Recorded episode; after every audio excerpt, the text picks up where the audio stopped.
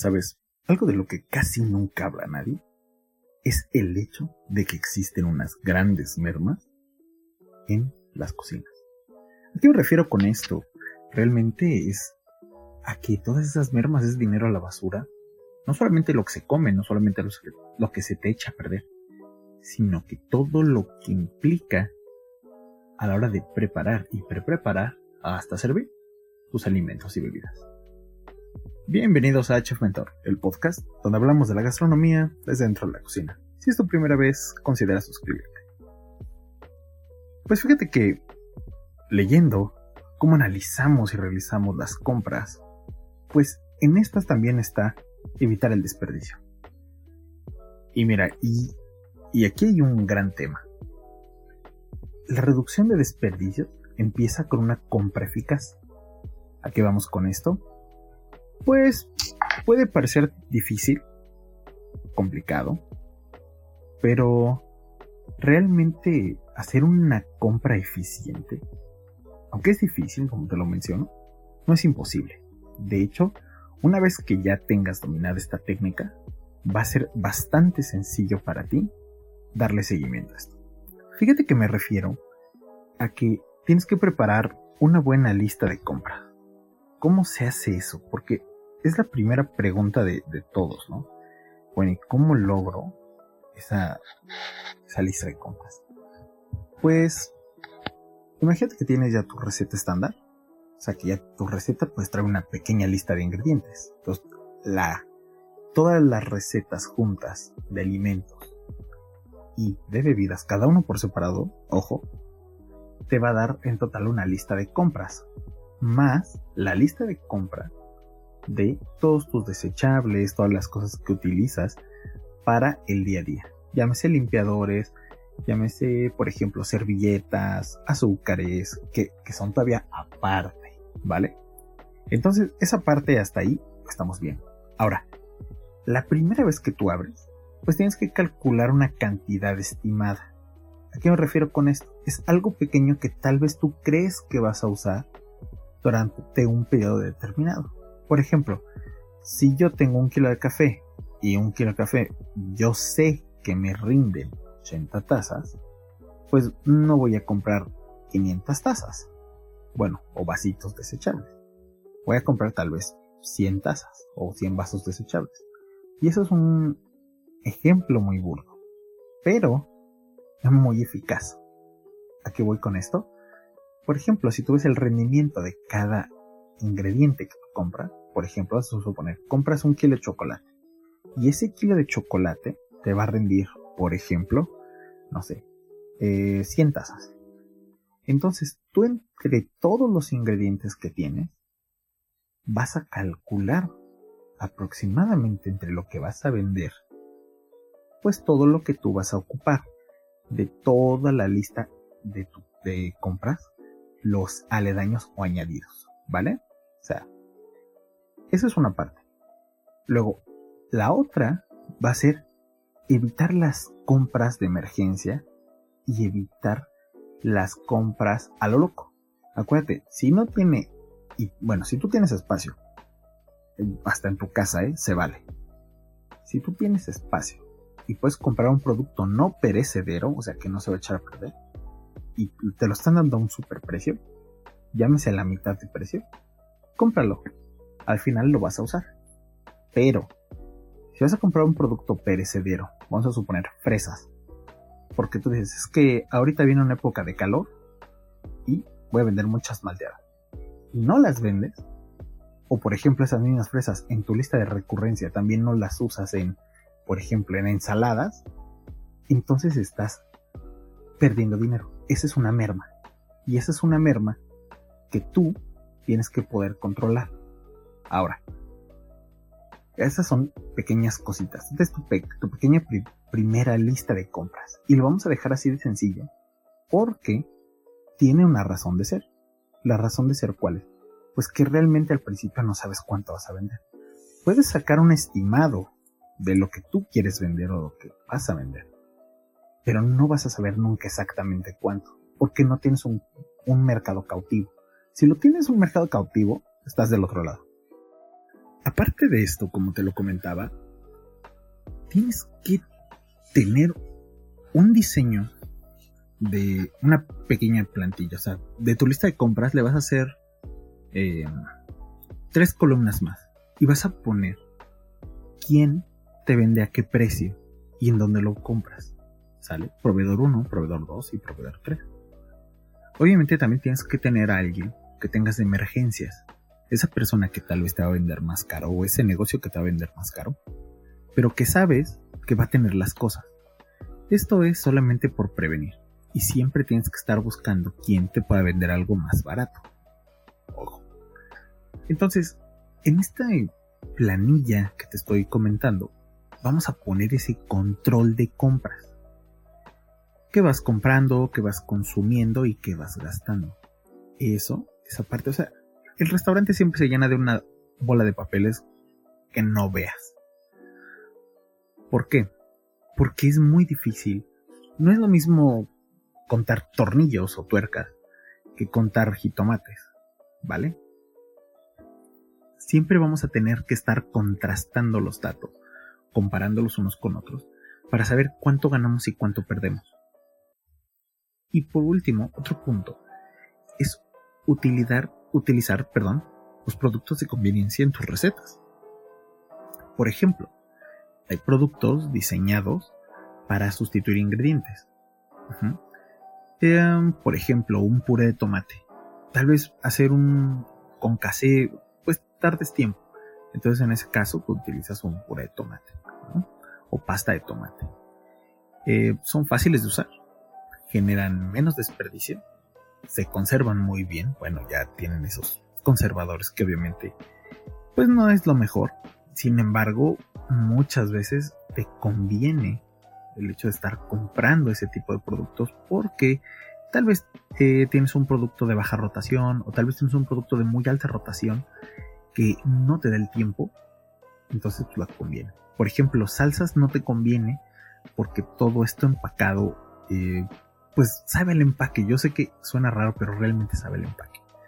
Eh, por ejemplo, tú que estás vendiendo café, pues no vas a estar agarrando y comprando en café, ¿no? O sea, vas a comprar café de grano. Eso es a lo que voy. O sea, hay cosas que si tú estás trabajando todo el tiempo, pues ya tienes las máquinas, ya tienes todo eh, la infraestructura. Pero tal vez tú dices, oye, estoy vendiendo chilaquiles y sabes que pues, estoy vendiendo dos al día porque estoy empezando a meterlo. Ah, perfecto. Entonces, puedes ver si puedes comprar algo hecho o hacerlo tú mismo. Pero, por ejemplo, eh, yo trabajé en un restaurante donde se hacía la mayonesa. Entonces, si yo hubiera trabajado en otro restaurante, pues generalmente las mayonesas las compras. Pero ahí los hacían. Y vamos, si la compras es fácil de usar y genera menos desperdicio. Si la haces, pues obviamente vas a ver mejor, no va a conservarse muy bien. Y bueno, el uso va a ser igual, ¿sale? Pero sí generas más desperdicio. Ahora, los desperdicios es dinero tirado, ¿vale? Mira, conocí una vez a alguna persona que toda la basura la vendía. Y era increíble lo que ganaba en la basura, ¿eh? solamente en la basura. Y ojo, no es una crítica, de hecho creo que está muy bien. Y bueno, ¿por qué, realmente eh, tenemos que aprender a disminuir esos desperdicios?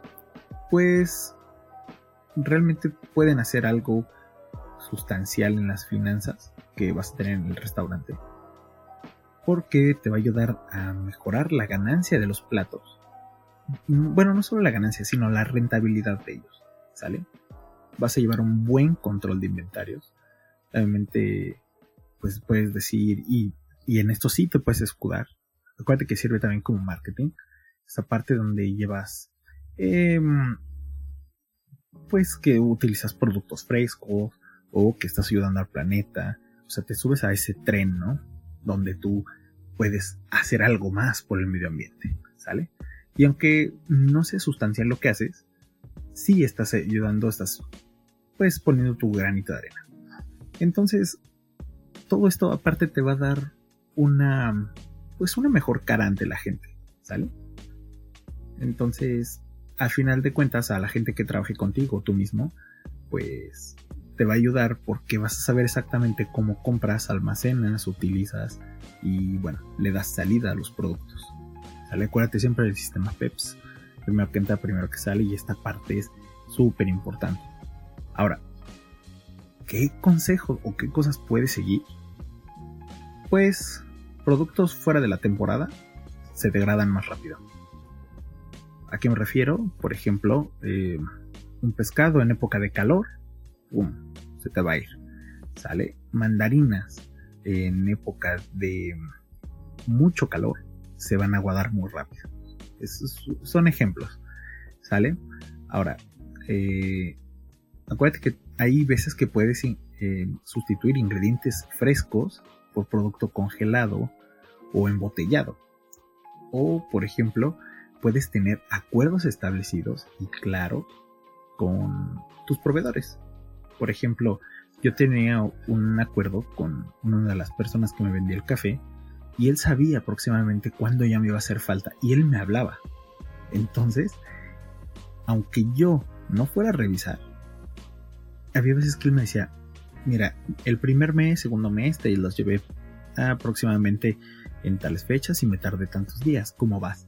Si yo elevaba mi venta, él tenía que venir más rápido. Si yo no elevaba la venta, pues él obviamente iba a venderme menos.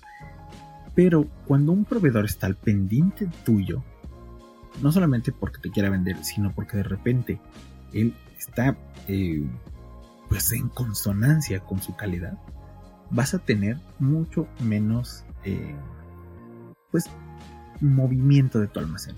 ¿A qué me refiero? O sea, no lo vas a atascar. Y ese es el chiste, que tú tengas el almacén siempre lleno, pero no atascado. Que no te falte nada, que no esté vacío, que no tengas que hacer compras de emergencia, que siempre tengas lo suficiente. ¿Vale? Ahora, ¿cómo almaceno mis cosas? Evitas exceso de productos en tu almacén. Acuérdate del sistema PEPS, primero que entra, primero que sale por fecha de compra, si es un producto fresco. Eh, si es un producto fresco, pues obviamente va por fecha de compra, va también por calidad de organoléptica, o sea, cómo se ve, cómo se siente. Hay productos que, por ejemplo, tú puedes comprar primero tal vez aguacate, pero sabes que hace mucho calor y estuvo en unas condiciones eh, de transporte que tú no conoces y tal vez empezó a moderar muy rápido, bueno, hay que darle salida, ¿no? Y puede ser que unos los tengas eh, pues mejor conservados. Ahora, no solamente en eso, sino también acuérdate de la latería, acuérdate de todo lo que ocupes en secos, porque hay veces que tienen secos, eh, llámese harinas, el mismo café, pero no se están fijando de las fechas de producción, los lotes, y no solamente las fechas de caducidad, ¿vale? Por otro lado, pues llevas tu control estricto del inventario y te va a decir cómo va el flujo de productos, que entra más, que sale más, que se ocupa más, que se tira más. cuando trabajé en el hospital, recuerdo que nos hacían pesar hasta la basura. Te quedabas de, o sea, ¿por qué? Pero bueno, esos son temas extremos que por favor no caigas en eso. No es necesario si tú llevas un buen apunte de todo lo que estás entrando y saliendo de tu almacén. Eh, etiqueta las cosas, por favor. Por ejemplo, em, hay empresas que no solamente son de restaurante, hay empresas que, por ejemplo, ponían taras o bueno, estas cajas de, plástico abiertas, donde em, las ponían de colores, por ejemplo, todos los lunes son azules, todos los martes son verdes, todos los miércoles amarillos, así sucesivamente, y entonces ellos iban acomodando su producción. Digo, esto casi no aplica para una cafetería porque es un negocio diferente, sin embargo, etiqueta las cosas. No me llegó con fecha de caducidad, le pongo cuando lo compré. Esto no tiene una fecha de caducidad o no es lo mismo, bueno, pongo yo lo que es necesario. Ahora, por otro lado, ¿tienes refrigeradores diferentes o distintos? Úsalo para almacenar diferentes productos y evita contaminación cruzada. Esto es muy interesante porque es la única forma en la que tú llevas un control del dinero invertida en el, café. Ahora, en, en, esos cursos, por ejemplo, en el de Unilever, recuerdo bien, formas de pensar que no ayudan. Y tenían razón, ¿eh? O sea, yo al principio lo vi como algo medio loco. Pero decían, siempre es mejor que sobre que no a que falte. Pum, eso no sirve. ¿Sale? Porque todo, a veces lo que sobra se te echa a perder. Y ya no tienes cómo sacarlo. O ves a los pobres restauranteros haciendo un montón de promociones. Como te decía, tienes a los pobres restauranteros eh, haciendo promociones para sacar cosas porque se les está quedando la comida en vez de reducir la compra de esta. Muchos piensan que los productos abiertos se conservan el mismo tiempo que los sellados cuando están refrigerados. Otra cosa que es mentira. Eh, otra cosa que es que tampoco ayuda para nada es no ordenar los productos en almacén y solo aventarlos en un anaquel. Otra es no pasa nada, está en cajita y puede estar en el suelo tampoco, olvídate de eso, se te va a echar a pared y se te va a encucarachar el lugar. Y eso lo he visto mucho en cafeterías, o sea, por favor amigos, no lo hagan, o sea, no pongas cosas en el suelo. Por eso hay una altura mínima de 10 centímetros, preferencia 15, para evitar plagas. Luego, hay veces que dejo la puerta del refrigerador abierta porque trabaja más rápido. Nunca. Por último, por ejemplo, bueno, es que no es por último, las raciones grandes siempre son mejores. Pues no. Las raciones tienen que ser sustanciosas, que llenen, que no te quedes con hambre, pero que tampoco te atasques. Porque así puede ser que llegue el estómago del postre y obviamente pues vendas más. Formas de pensar que si ayudan, los alimentos deben de permanecer siempre temperaturas adecuadas, por ejemplo, si es refrigeración, eh, estamos hablando de entre 1 y 4 grados. Eh, si es congelación, pues de preferencia menos 18 a menos 24. Si te llega este algo al tiempo, vamos a preferir que llegue de los 15 grados a los 20 grados. Obviamente dependiendo de las cosas que estés comprando, ya sea fruta, verdura, si son carnes, bueno, tiene que llegar a otra temperatura, si son pescados a otra temperatura, eh, y es que también depende cómo lo compres, si lo compras fresco, si lo compras congelado, todo eso va a depender. Entonces, y, de hecho de eso voy a hablar más adelante, pero por lo mientras, acuérdate de las temperaturas adecuadas, ¿sale? De hecho, hay guías de manejo higiénico de los alimentos que ayudan bastante para este, para este tema o para estos emprendedores, de hecho, para ti que estás emprendiendo una cafetería, creo que te serviría bastante, bastante bien. La otra es que por favor, el espacio donde recibes los productos, puede ser que lo recibas en tu misma barra, debe estar limpio. Antes y después. No te digo durante porque sería muy tonto decirte, ahí estás recibiendo una caja y empieza a limpiar. No. Yo lo que te digo, si recibes, por ejemplo, una caja de leche, quita la caja y tira esa caja las leche, bueno, los litros, acomódalos en el estante, en la barra, en donde tengas el espacio. ¿Por qué? Evitas así todo, eh, uno, contaminaciones cruzadas, dos, evitas eh, plagas como cucarachas que vienen en el corrugado de las cajas. Y tres, también la contaminación química que es por el tipo de tinta que se utiliza, esa tinta, esa tinta offset. Este, que se utiliza para hacer las cajas, ¿no? Que tú te manchas, se mancha la gente, etc. Ahora, si tú tienes un pequeño sistema de separación de basura, y ese super sistema de basura se llama dos botes de basura o tres botes de basura, para que separes bien tu basura. Otra es, eh, bueno, créeme que eso te va a ayudar bastante. Otra es estandarizar tus recetas. Acuérdate, siempre estandarizarlas. No hay de otra no tienes de otra. ¿Quieres triunfar? Estandariza receta. Que sepa igual de rico o igual de pero bueno, es igual de rico lo que tú haces y lo que tu gente hace. ¿Sale? Y bueno, algo que casi no se dice mucho es el mise en place, que es tener todo antes de la preparación o organizar toda la pre-preparación para preparar los alimentos, que todo esté en su lugar, tanto de utensilios como de ingredientes, como de todo, para que tú, uno, seas eficaz, dos, seas más rápido, tres, tengas menos desperdicio. ¿Sale? Acuérdate, si se tiran muchos alimentos, o si tienen que estar limpiando muchos alimentos o pre preparando mucho, pierdes tiempo, pierdes esfuerzo. la gente de por sí, si está tareada en una cafetería que es un, un restaurantito, pues vas a tener una carga increíble de trabajo. Aquí por casa de mamá, fíjate que ahí por casa de mamá, eh, hay una cafetería que sinceramente yo veo a los chicos corriendo todo el tiempo porque no son nada eficientes. Las cosas están bien. Bueno, la comida. café, la verdad, está pésimo. Pero la comida está bien. Hacen unas baguettes interesantes y órale, me gustó. Pero la verdad es que son cero eficientes. O sea, están corriendo todo el tiempo para poder sacar un pedido. Y no, llámese no solo este comida, sino también café.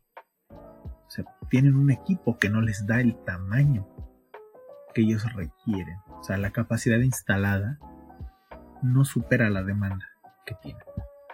Y bueno, generan pérdidas ocultas que van a poner en riesgo lo que ellos están haciendo. Ahora, deja tú de, cómo afecta negativamente la ecología y este y la imagen de tu negocio. También te va a cobrar más la basura yo al principio cuando empezaba, recuerdo que pagaba muchísimo de basura. Muchísimo. Con el tiempo fui aprendiendo, ¿no? Y, y, el chiste es de que, pues yo te paso este tip para que tú también pagues menos. Si es que te llegan a cobrar como a mí, que era casi casi por tambo que yo tiraba de basura. Ahora, ¿para qué te va a ayudar esto también? Pues para que si llegas a la obridad, eh, de Trabajo y Provisión Social. Bueno, aquí en México. Me imagino que si me escuchas de otro país, que me ha tocado la suerte que me escuchan en otro país, pues si te llega salubridad o seguridad y, bueno, higiene en el trabajo, pues disminuyes muchísimo el riesgo de incumplir normas. Uno, sobre desperdicios. Dos, sobre manejo higiénico de alimentos. Por otro lado, obviamente les ayudas a la gente que trabaja contigo y a ti mismo a trabajar más rápido. Y pues obviamente te puedes dar el lujo de ponerle ahí que eres super eco-friendly, pues no pasa nada, ¿no? Y pues esto te va a ayudar a un futuro de tu negocio. Ahora, esa parte de los desperdicios, ya hablando un poco más en tema, eh, tienes que tienes que hacer algo. Tienes que identificar los residuos en el negocio. No todo lo que sobra es desperdicio, no todo lo que sobra es merma, pero las sobras mal manipuladas, maltratadas, porque esa es la realidad, pueden generarte una merma. Me explicaré. Vamos a suponer que te haces un agua de menta. Y si estoy diciendo agua de menta. Esa menta te puede servir para preparar otros platillos, para preparar un té, para preparar etc. Pero si tú no la tratas bien, solamente se va a quedar en el platillo principal, que tal vez en este caso te lo estoy poniendo en agua de menta. Entonces tienes que clasificar las sobras. Tienes que tener pequeños toppers donde guardes esas pequeñas sobras y saber cuándo lo pusiste, qué lo pusiste y comunicárselos a todos. Tu objetivo es disminuir pérdidas y desperdicios de alimentos. ¿Por qué? porque eso va a hacer que sea rentable. Esa es la vía en la que se hace rentable. Ahora, toda esta estrategia de, reducción de desperdicios, tú tienes que crear algo para que se le quede en la mente a la gente con la que estás trabajando y a ti mismo. Por ejemplo, eh, yo no, no, me gusta esa parte de un semáforo de caducidad para alimentos, sin embargo, lo comparto Creo que funciona bien en restaurantes grandes, no tanto en una cafetería. Pero sí, si tú empiezas a crecer y me estás escuchando y dices, oye, yo ya tengo una y estoy creciendo, creo que un pequeño semáforo de caducidad. Oye, ¿sabes que esto en tanto tiempo se echa a perder? ¿Sabes que cuando compro, por ejemplo, jamón por kilo? ¿Sabes que Yo siento que en este tiempo aproximadamente este alimento ya no tiene lo mismo. Ya no sabe igual, o sabes que ya tiene un olor diferente. No que esté echado a perder, sino que es diferente. La, la, esa parte organoléptica ya cambió. Bueno, hay que compartirlo con el personal y ayudarlo. ¿Cómo puedes salir más rápido? Por venta sugestiva. ¿Cómo podemos ayudar a no comprar tanto? Bueno, sugiere también otras cosas del menú. Ahora, acuérdate que pues sí tenemos que priorizar los ingredientes que van a caducar para darles uso y no perderlos. Pero evita estar en una constante, eh, ¿cómo te lo digo? En una constante oferta. Oferta de esto hoy, oferta de esto mañana, oferta de esto, porque todo se te va a echar a perder. O sea, no prefiere hacer más chiquito tu menú y ser más rentable. Eso lo vamos a lograr, ¿eh? No te creas que me voy a quedar aquí nada más diciéndotelo así porque sí. Sin embargo, créeme que hay veces que no me acuerdo de todo lo que te comento.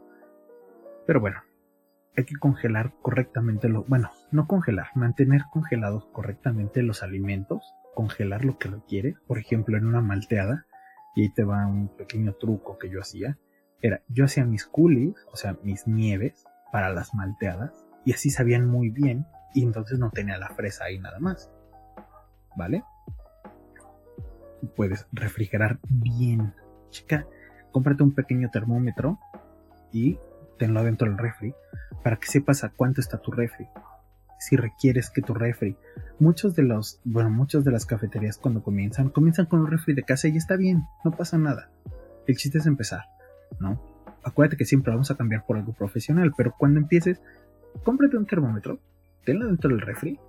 Es un termómetro de, de disquito. Sinceramente no sé cómo se llama. Eh, eso es eso que te indica la temperatura. Es análogo ese termómetro. Y puedes estar sabiendo realmente a qué temperatura está y cómo estás conservando tus alimentos. Y así evitas mermas. Ahora, calcula todas tus cantidades de tus recetas. Calcúlalas bien. Si por ejemplo de un kilo de jamón te sale con un proveedor X, te salen, no sé, 10 chapatas. Bueno, pero cuando voy con el otro proveedor, tal vez lo rebano un poco más grueso y me salen 9. Bueno, ahí tienes una merma. Porque tú costeas sobre las 10, no sobre las 9. ¿Vale? Entonces, eso es lo que nosotros tenemos que empezar a manejar. Y eso yo creo que se va a quedar en una parte, porque todavía de esto de desperdicios del menú vamos a estar hablando muchísimo más. Sin embargo, déjame acabar esta parte de la estrategia. Eh, examina las sobras de los platos que la gente deja. Eh, por favor, no dejes que la gente se coma, bueno, tu gente se coma los desperdicios. Lo he visto en muchos restaurantes.